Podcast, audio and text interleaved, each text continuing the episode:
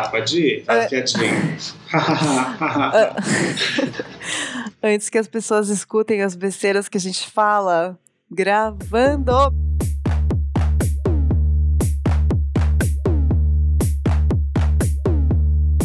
Alô, clubbers! Boa noite, bom dia, boa sorte! Estamos transmitindo mais uma edição, ou melhor dizendo, episódio do grupo de acesso. Bem-vindos todos, eu sou Chantal Sordi. Ao meu lado virtual está Luiz Torre, parcinha da Plenitude Constante. A do Plenitude Constante foi uma, né? Esticou aí, mas tudo bem. Boa noite, boa tarde, bom dia, boa sorte. Estamos aqui de volta, mais um grupo de acesso faz um tempo, né, que a gente não se fala, né? Porque os últimos episódios a gente gravou com uma certa antecedência, a gente teve um, um hiato criativo aí, um hiato de respiro e de uns golinhos de fé. Mas estamos de volta e hoje com um convidado bastante ilustre, né, bastante próximo da gente. Ele já participou algumas vezes aqui do nosso grupo de acesso, no nosso nossa fase mais cacá, fase carnavalesca, quando a gente podia ter contato social, né, dividir um copo, uma garrafa, outras coisas. E, enfim, de quem estamos falando, Chantal?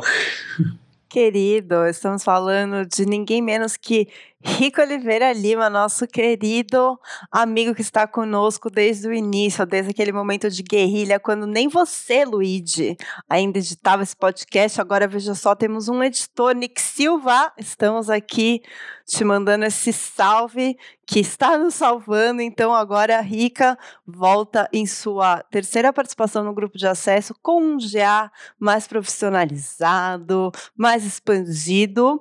E o próprio Rica também se expandiu em suas profissões, porque Rica é arquiteto, porém, recentemente, ele se tornou um belíssimo escritor, está lançando um livro sobre dois dos maiores ícones do design de interiores brasileiros, Atílio Basqueira e Gregório Kramer, que, além de históricos em, sua, em seus trabalhos, em tudo que eles criaram, também foram bem fervidas da noite paulistana, assim como nós lá atrás. Eles também davam uma boa agitada, então a gente trouxe Rica para nos contar sobre o livro e sobre todos esses agitinhos, né, Luigi, que você bem gostaria de estar naquela época? Sim, eu adoro uma nostalgia noturna. Mas é isso, vamos lá.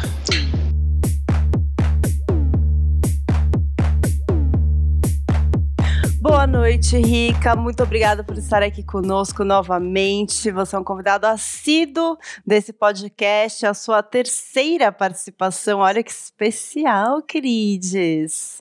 Boa noite, Chantal. Boa noite, Luigi. Para mim é sempre um prazer estar no grupo de acesso. É quase como voltar para casa, como se eu nunca tivesse saído daqui. Rica, com você, a palavra quem foi, quem é Atílio Basqueira e Gregório Kramer? Bom, é muito louco isso, né, gente? Porque uma hora a gente está por cima da cocada e outra hora a gente virou umas idosas aposentadas da boate.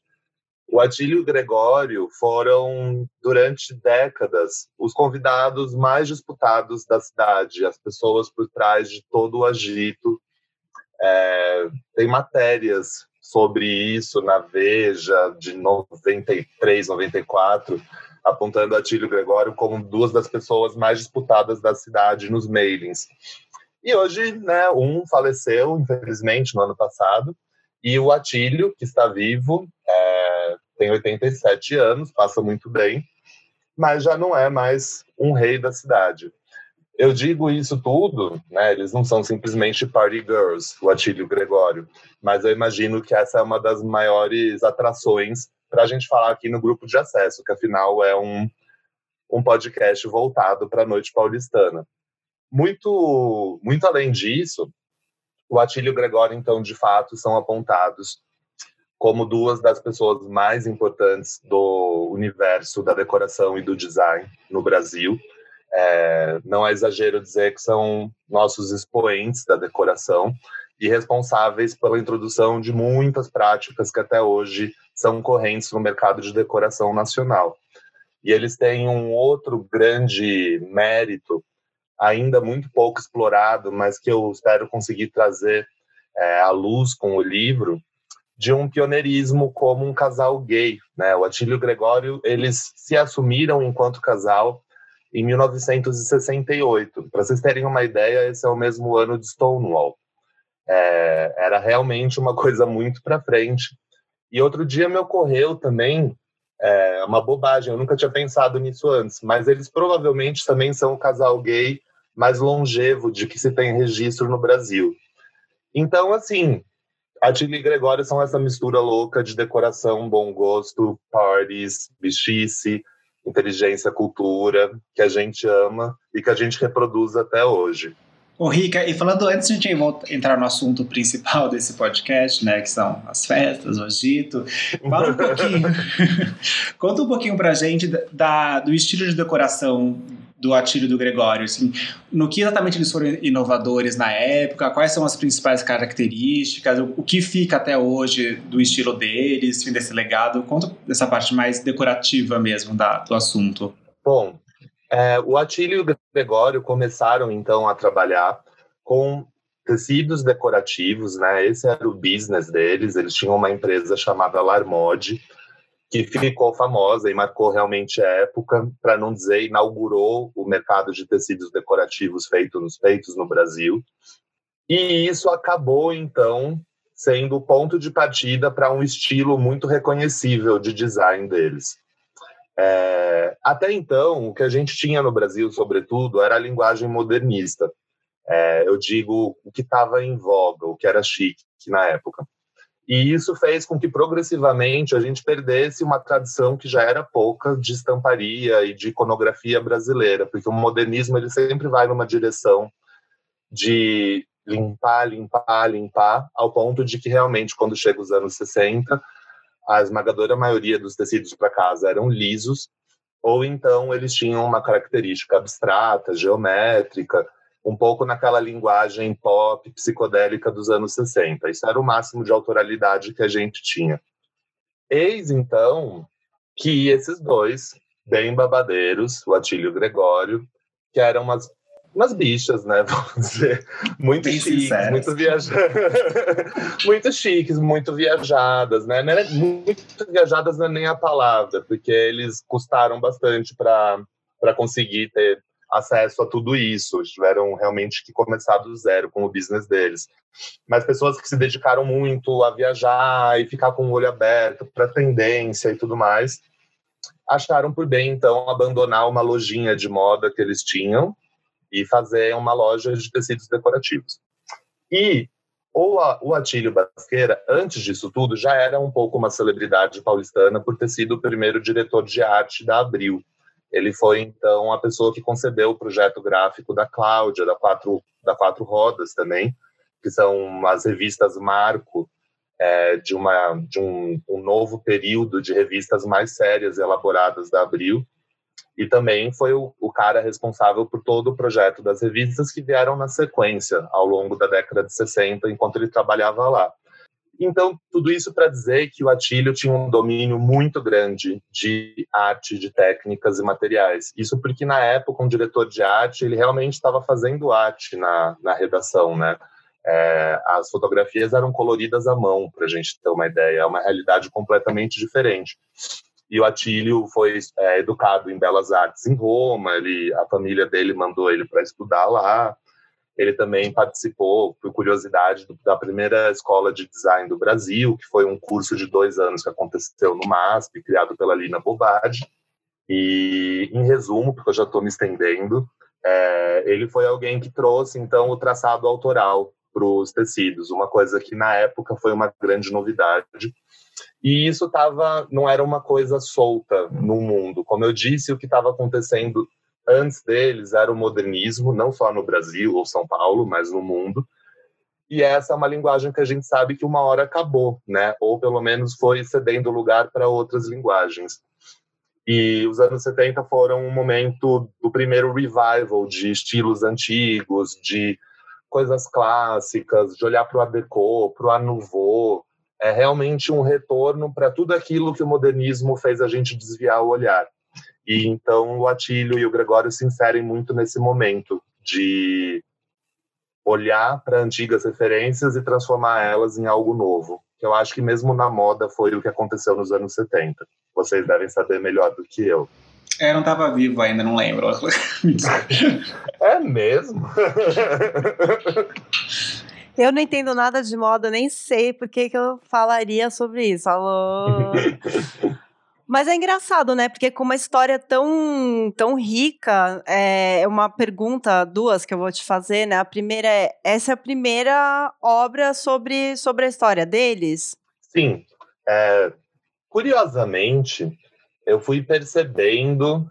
É, fui percebendo, não é a palavra. Eu percebi recentemente que eu acredito que um livro deve ter sido. É, deve ter começado a ser feito sobre eles e parou. Eu digo isso porque, enfim, eu estudo eles há cinco anos já e até, até onde eu sabia, nada tinha sido feito sobre eles. E agora, tipo, um mês e meio atrás, eu tive acesso a um acervo de fotos do Atílio que eu nunca tinha visto e que estava impecavelmente catalogado, legendado e tudo mais. Eu fiquei pensando, poxa, eu não acho que isso daqui é uma coisa que você faz para guardar as fotos na sua casa. Isso daqui tem cara de alguém que já organizou pensando num livro. É, mas, né, é, se isso aconteceu, há uma informação que morreu com o Gregório. É, eu sei que, de fato, algumas pessoas tiveram interesse é, em fazer, mas não é um ramo é, que desperta muito interesse no Brasil. Apesar do Atílio e do Gregório serem super reconhecidos é, pelos é, experts de decoração e de design, pelas pessoas mais velhas do mercado, é, também muito celebrados pela alta sociedade, que era um pouco o nicho deles. A verdade é que no universo da pesquisa é muito restrito o interesse para interiores. Existe, eu diria, com bastante segurança, um preconceito contra essa área. É, que acaba sendo ofuscada pelas escalas do design da arquitetura são vistos como mais legítimos e mais sérios do que tudo que se refere aos interiores. Então, sim, é a primeira obra feita sobre eles. Então, a gente pode dizer que você é um desbravador do, da história dos interiores brasileiros? I guess I am. e, e, e, me, e, me, conta, me conta como é que foi quando você atropelou a pessoa que catalogou as coisas? Ai, gente, sei lá, olha, só sei que a minha pesquisa não teve nada a ver com esse acervo que apareceu por último. Acho que umas cinco, seis fotos dali acabaram entrando para o livro, só. Não tive acesso a minuta de nada. Vai ficar como um grande mistério que eu contei em primeira mão para vocês aqui no grupo de acesso. Você acha que seria ele que talvez tivesse pedido para alguém catalogar, tipo, meio que pensando numa biografia, talvez? Então, é possível, gente. É possível. Eu, eu me surpreenderia, porque o Gregório ele era assim metódico, capricorniano, é, bem organizado, mas esse é todo um outro nível, né? Você pegar 50 anos de fotos e separar por envelopinhos temáticos do tipo festas internacionais, festas nacionais, viagem Punta del Este 99 eu e colocar, amo. E colocar Isso é coisa de virginiano, de capricorniano. Exato. E colocar legenda ah, deve, etiquetada deve ter no, no mapa fundo. aí. Eles são, aliás, um casal bem da terra, porque o, o Gregório é, era Capricórnio e o Atílio é Taurino. Então eles têm isso forte, esses dois. E você, como boa geminiana, foi lá e reuniu todos numa grande comunicação que esse livro que teremos em mãos em breve. E Rica me diz, você tá pesquisou eles por cinco anos, né? Então, do seu, do seu ponto de vista, assim, o que, que te despertou esse interesse em, em, de fato, escrever um livro, né? Porque uma coisa é você pesquisar e se interessar pelo assunto e, e ir a fundo, a outra é de você ir lá colocar a mão na massa e lançar toda uma publicação. O signo então, de gêmeos. nós. além, além desse mapa zodíaco, que te levou a escrever esse livro? É, mas eu acho que deve ter alguma coisa astrológica mesmo no meio, porque o que aconteceu, o que me pegou mesmo, que eu encasquetei com essa história, foi quando eu fui fazer minha primeira pesquisinha sobre eles, e a minha amiga e orientadora, que começou essa pesquisa comigo, falou E não vamos falar que é de interiores, não, porque não vão, não vão aceitar esse projeto de pesquisa, não. Vamos mudar, vamos falar que é design de produto, é, porque na, na USP não se estuda design de interiores, tem muito preconceito. Daí eu falei, ah, é, é mesmo. Então é isso, pronto, vou. vou eu vou falar de decoração. Sim. Subversivas para sempre, geminianas. E que, cara, eu sou arquiteto e eu trabalho sobretudo com interiores, né? São Paulo é uma cidade construída, todos os arquitetos trabalhamos sobretudo com interiores. E como assim? Não tem nada de pesquisa sobre a nossa história, nossas referências. Tipo, um dia a gente acordou e estava em 2020? Não, a gente tem um passado. E daí eu falei, não, vou atrás disso. E na minha pesquisa foi aparecendo, na pesquisa sobretudo em revistas antigas, porque como acabei de falar, não existem livros de referência sobre essa área.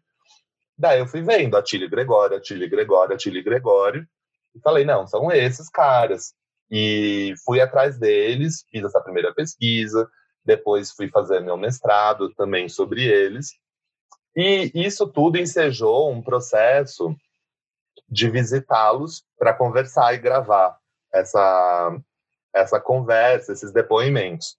E eu me estendi um bocado nessas visitas. Elas viraram um ritual semanal de tomar cafezinho na Copa com os meus dois novos amigos octogenários. E, obviamente, o material foi extrapolando muito um trabalho científico é, né, sobre a obra deles e é, atingindo realmente um caráter mais humano, uma obra mais humana. E a gente percebeu juntos que aquilo era um livro. E eu acho que também tinha ali uma vontadezinha já, meio como quem não quer nada, de tipo, ah, isso poderia ser um livro, não é mesmo, Rica? E claro que eu achei incrível, né? geminiane, como você mesma disse. Claro que eu ia topar a ideia de escrever. Ô, Rick, e falando agora mais desse caráter humano que você sentiu no decorrer da pesquisa, enfim, acho que o grande o ápice, o boom deles foi durante os anos 70, pelo que eu entendi que você falou, né? Enfim, e foi Sim. no Brasil era um período de, tipo, de extrema repressão, né? Apesar de, enfim, ter uma certa ebulição cultural, mas e no mundo inteiro também as pessoas estavam enlouquecendo, ficando malucas, tipo, mil coisas acontecendo. Como que esse cenário cultural e social influenciou o trabalho e a vida deles? Nossa, gente, eu acho que é, é difícil dissociar o Atílio e o Gregório é, desse mood, desse momento da vida social e da obra deles. É tudo muito intrinsecamente ligado. E eu acho que não é exagero dizer que eles são indissociáveis mesmo da história da vida noturna e cultural e social da São Paulo desse período. É, acho que começando com o mais óbvio que, ponto interessante deles, eles eram um casal gay é, em 68 que foram atingindo uma super notoriedade como ícones do bom gosto, da elegância, eles já tinham algum algum bom relacionamento, né? Como eu disse, o Atílio trabalhou na Abril, era muito amigo do Luiz Carta, que veio a ser o fundador da Vogue no Brasil. E isso então foi colocando o Atílio e também o Gregório como formadores de opinião. Né? No, no livro, eu acabei fazendo é, diversas outras entrevistas com personalidades do campo, que também eram amigos deles, pessoas como a Patrícia Carta, filha da, do Luiz Carta, ou a Glória Calil, é, pessoas que realmente com uma formação mais jornalística e com, com capacidade de falar sobre essa questão de formador de opinião, lifestyle, através das décadas. E o Atílio Gregório realmente foram são apontados como é, integrantes dessa primeira geração de influencers do, do mercado voltado para a classe consumidora de alto poder aquisitivo no Brasil.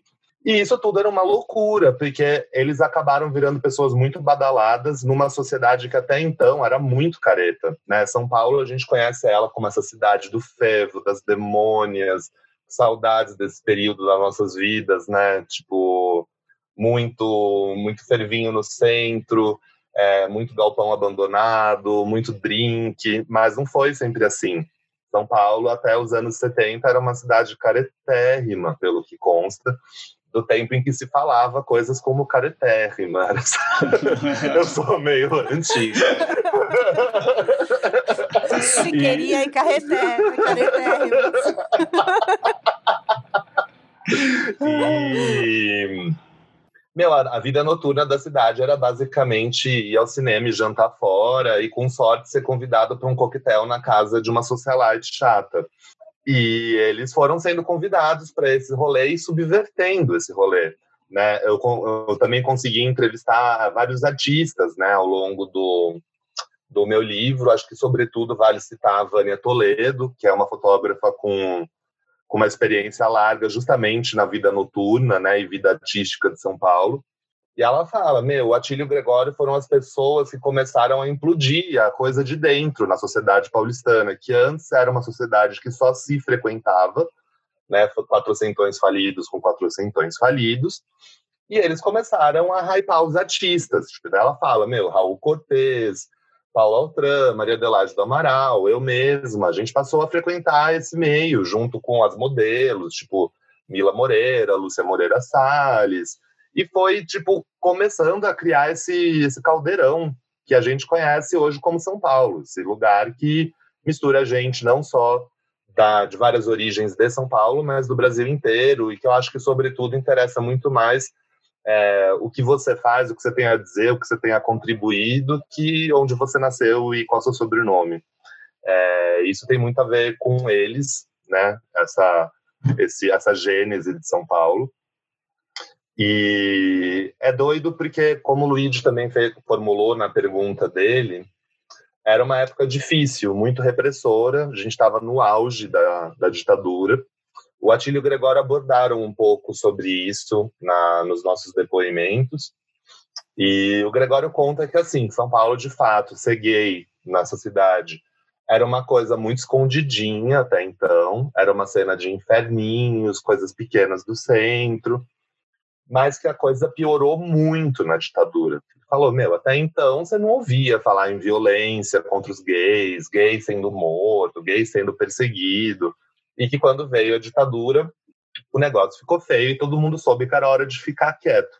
Então, assim, eles não são exatamente ícones rebeldes, militantes, é, numa época que não era nada propícia para isso. Eles estavam lá, paisana, tomando café com madames que provavelmente eram amicíssimas dos generais da época, sabe? Mas eu acho que essa militância silenciosa, né, esse, esse implodindo a coisa de dentro, também é uma, uma coisa muito valiosa para qualquer bandeira, em qualquer período. E, inclusive, talvez, às vezes, muito mais frutífero e permanente do que o enfrentamento muito corpo a corpo. Então, eles, não sei, eu acho que olhando com os olhos de 2020, com esse acirramento e essa polarização de opiniões, sobretudo na política, no mundo, o Atílio e o Gregório são personagens complexos, porque eles acabam misturando dentro deles de uma forma que a gente não consegue nem conceber hoje, uma pitada de conservadorismo com uma pitada de subversão. Chiques. E, pensando nessa, nessa misturinha deles, né? Nessa, nessas pessoas todas que você também conversou e te contaram histórias e, e situações que viveram com eles, né?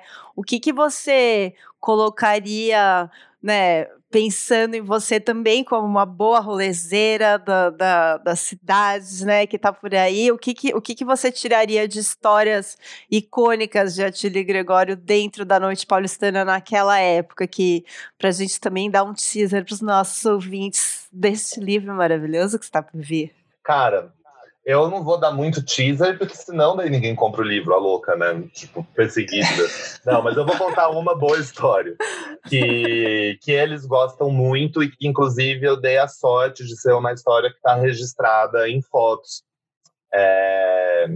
Aparentemente, um dos grandes agitos da São Paulo dos anos 80 eram os aniversários da Marília Gabriela no Gallery. Marília Gabriela. Ai, que sonho! a Marília Gabriela tava meio que tipo o grande hit de São Paulo, à frente da, da TV Mulher, né? Ela era jovem, gata, chique, inteligente, bem relacionada. E era o auge da era disco. e o gallery era o lugar onde todo mundo ia, uma boate tipo nos jardins, super nababesca, decoração. E era uma época muito doida, que gente muito mais velha do que a gente vê hoje é, nas baladas também saía. Então, assim, era uma coisa que abrangia desde adolescente até senhoras e senhores de 60 anos, meio uns ricaços. Então, não estou nem falando que isso devia ser super interessante, não sei o quê, mas é muito doido imaginar isso tudo, né? E a Marília Gabriela, ela fazia todos os aniversários dela, então, no Gallery, geminiana, como nós, Marge, Ai, gente, Marília, a gente quer você no programa também um dia. o Gallery era a, a, boate, né? Era tipo, sei lá, uma espécie de estúdio 54 de São Paulo, ouso dizer, não sei. Eu acho que dá para dizer sim, que era o nosso estúdio 54. Aliás, para o ouvinte que não entendeu nada, Marge é como eu chamo a Chantal, tá, gente? É... Nosso, nosso apelidinho carinhoso. E Cara, a Marília Gabriela, não contente em fazer uma baladona de aniversário, era uma baladona à fantasia, que as pessoas levavam muito a sério, aparentemente. Tanto é que eles contam que era disputadíssimo o prêmio, tinha uma premiação no, na festa fantasia. E daí, por exemplo, ah, um amigo argentino nosso foi de Evita Peron e foi um escândalo, porque na época não era comum os homens se travestirem. E daí, nessa né? mesma, e daí, nessa mesma festa, é, um, um outro cara também se travestiu foi de Branca de Neve e teve a pachorra de levar sete menininhos fantasiados de sete anões. Mas eram anões ou eram crianças? É, é, tipo a história do Estúdio 54 da, da Bianca Jagger com o cavalo branco, né? Exato. Você leva todo o seu prop pra boate. Exato, né? é para não deixar barato. Não, pelo que consta eram meninos, não eram anões, o que, o que só torna mais absurda a história, né? Tipo, levar um monte de criança por uma balada cheia de narcóticos, provavelmente, que é o que devia ser, né? Anos 80, né, meu amor? Bra Brasil nos anos 80, here e, e que, por exemplo, essa pessoa que foi travestida de Branca de Neve com sete anões fantasiados sequer ganhou o prêmio da, da noite. Quem ganhou foi Atílio Gregório e uma amiga. E o que, que eles fizeram para tombar com todas, então? O, a ideia toda surgiu com uma amiga que eu conheci, também entrevistei para o livro, chamada Cristiana Neves da Rocha, que deve ser a senhora mais chique que eu conheci na minha vida. Linda, linda, gata, bem vestida, educada, simpática, um escândalo, assim, chique no, no melhor sentido da palavra. E ela, chique só, queria ir de Audrey Hepburn em My Fair Lady que é aquele filme que tem os figurinos do Cecil Beaton e tudo mais. E ela escolheu que ela ia com o traje preto e branco da corrida de cavalos.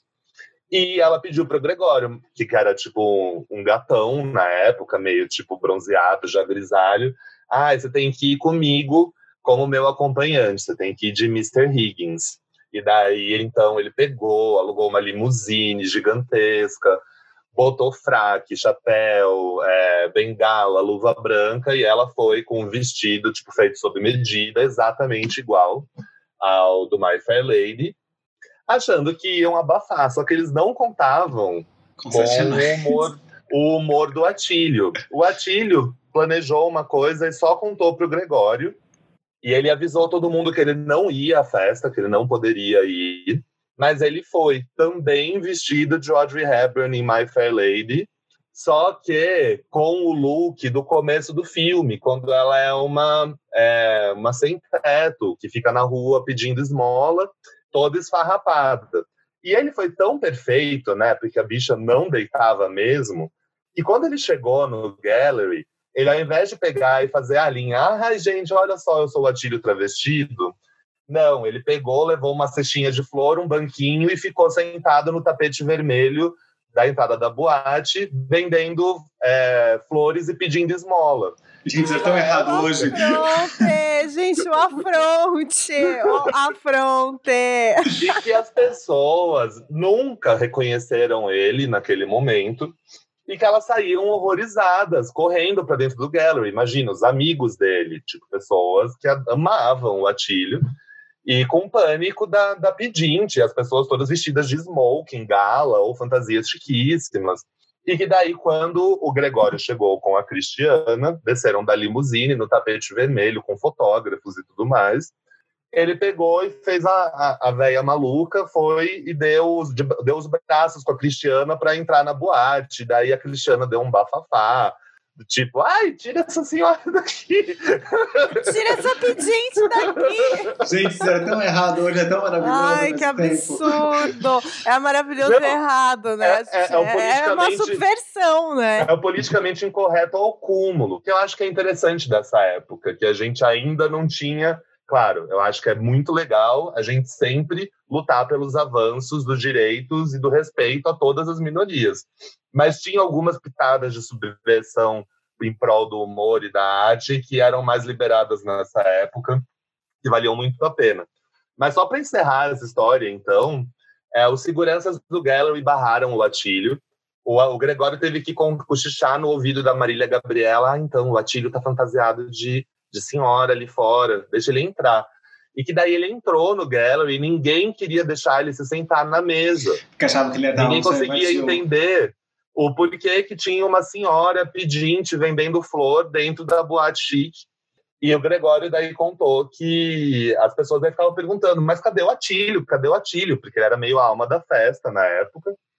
E que daí deu uma hora, ele sentiu o timing e acenou para o Atílio. O Atílio pegou, subiu no palco do gallery, tirou a peruca e se revelou. E daí demorou para cair a ficha, mas todo mundo entendeu. E o trio, então, Atílio, Gregório e Cristiana, foram os vencedores do prêmio à fantasia da Marília Gabriela.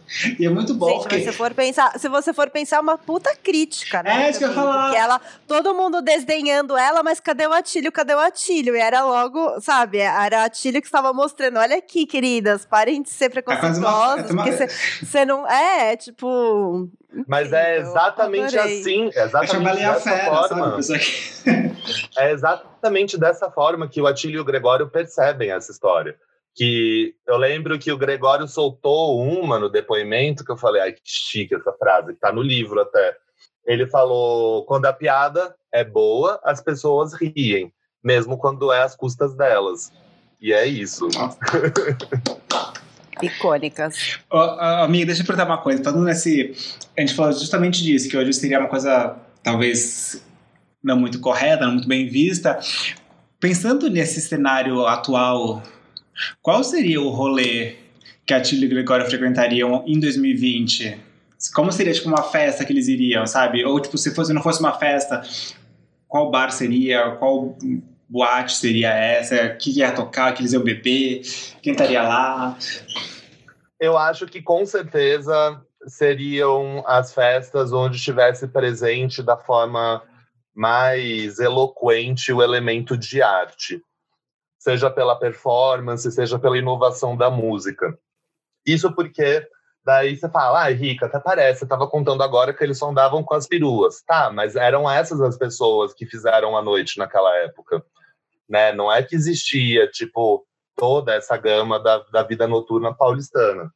E o interesse deles sempre foi pela arte, pela performance, pela subversão, pelo humor, pelo agito, pelo fervo é, eles não estavam ali pelo glamour, só pelo glamour, pelo menos.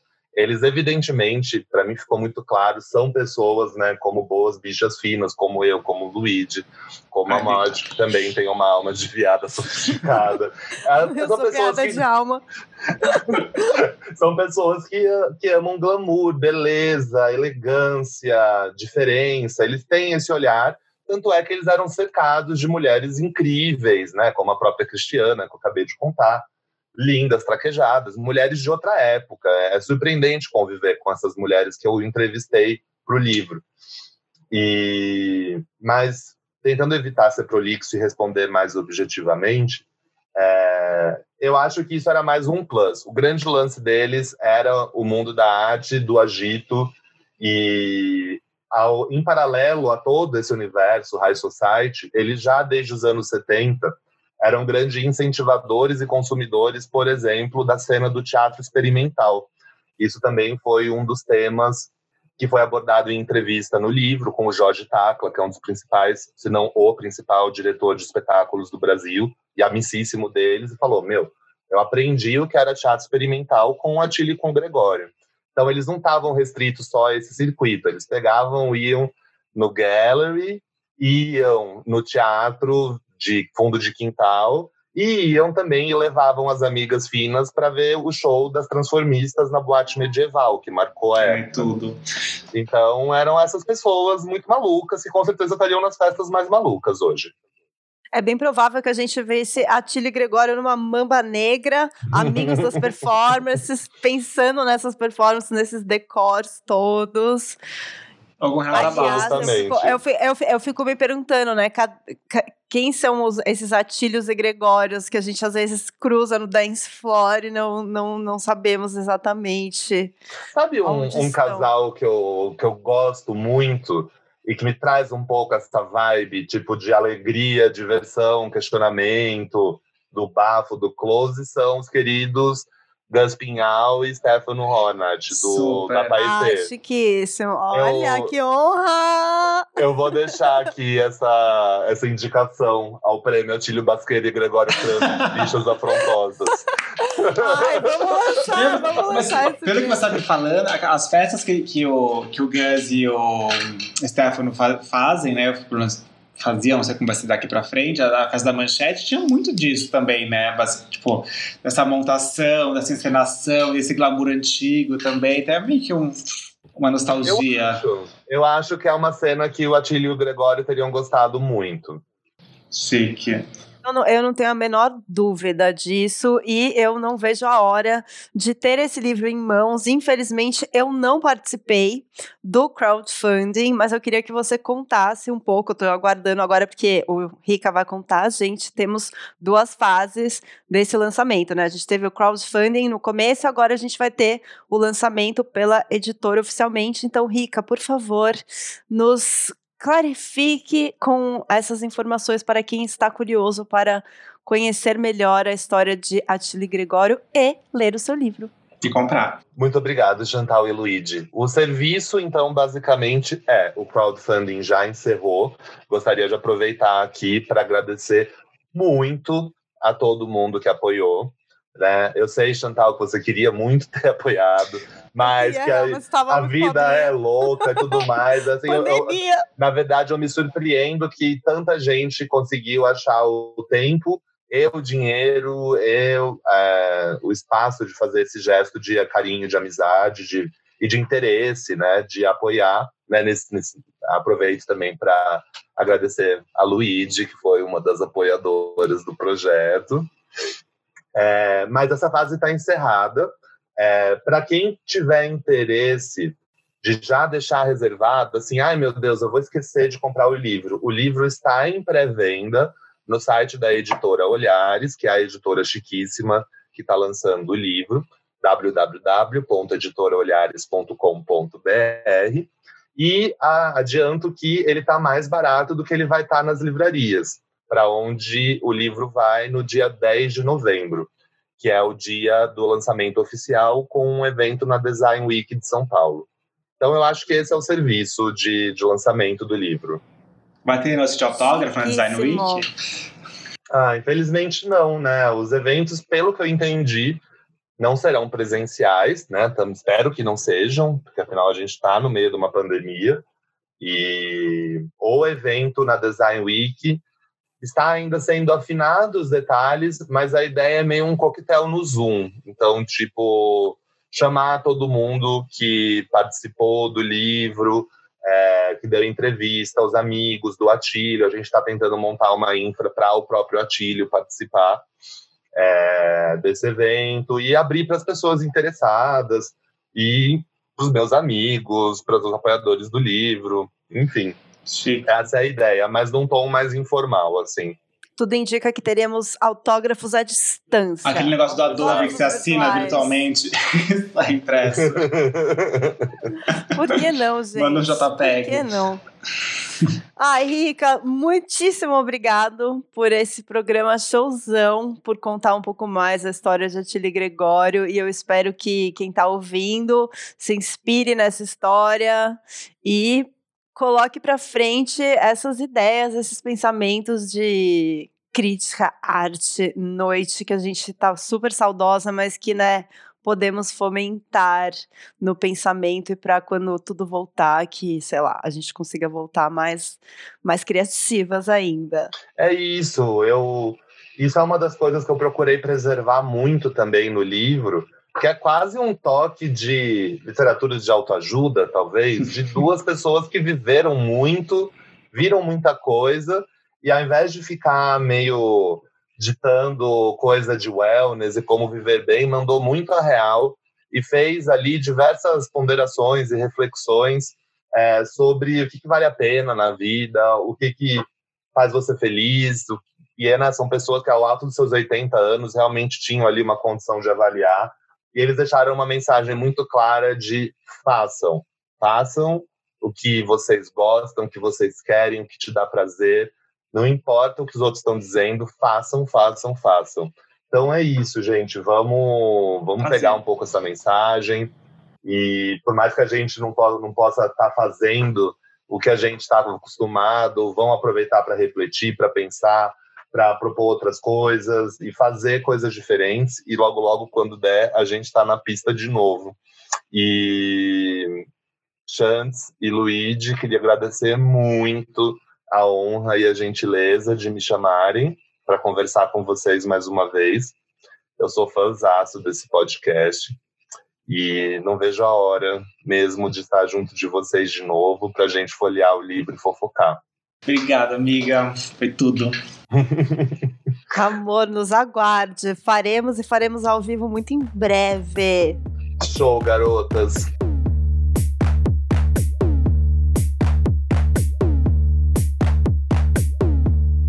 Bom, então serviço está dado.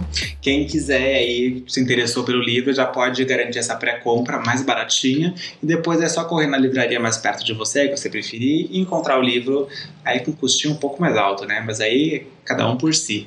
É isso, Rica, muito obrigada pela participação, mais essa participação, né, nesse momentinho tão especial do nosso grupo de acesso. Chantal, obrigado. Tem mais alguma coisa a dizer? Apenas que é sempre um prazer estar ao seu lado, Luiz Torre, e mandar aquela mensagenzinha de carinho para os nossos ouvintes, para não deixarem de nos seguir nas redes sociais, arroba grupo de acesso no Spotify. Se você nos seguir lá também, você recebe notificações de quando os nossos episódios estão no ar, para você não perder um segundinho de acesso nossos Instagrams pessoais, arroba chantalsord, arroba Luiz de Torre, e de nosso querido convidado, arroba Rico Oliveira Lima. Por enquanto é só. Um grande beijo, boa noite, boa sorte, se cuidem, usem máscara, lavem a mão e tava aquele drinquinho gostoso em casa, né, pra escutar esse episódio delicinha. É isso. Uhum. Obrigado, Chantal. Obrigado, Rica. Obrigado, Obrigado a todos. Lots um of love. Beijo.